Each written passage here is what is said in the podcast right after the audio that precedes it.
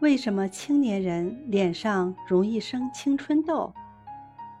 有些人到了十七八岁的时候，面孔上往往会长出一粒粒的小疙瘩来，医学上叫做痤疮，一般也叫粉刺。这种小疙瘩在三十岁以后才逐渐停止发生，所以也叫青春痘。人的面孔上皮脂腺很多，在青春发育期，皮脂分泌量大大增多。皮脂腺开口在毛囊，皮脂就是从毛囊上的毛孔里排出的。有时皮脂分泌过多。加上毛孔受到外来的各种刺激和内分泌素的影响，产生角化，使皮脂聚集在毛囊里，于是就在面部形成了一个个小疙瘩。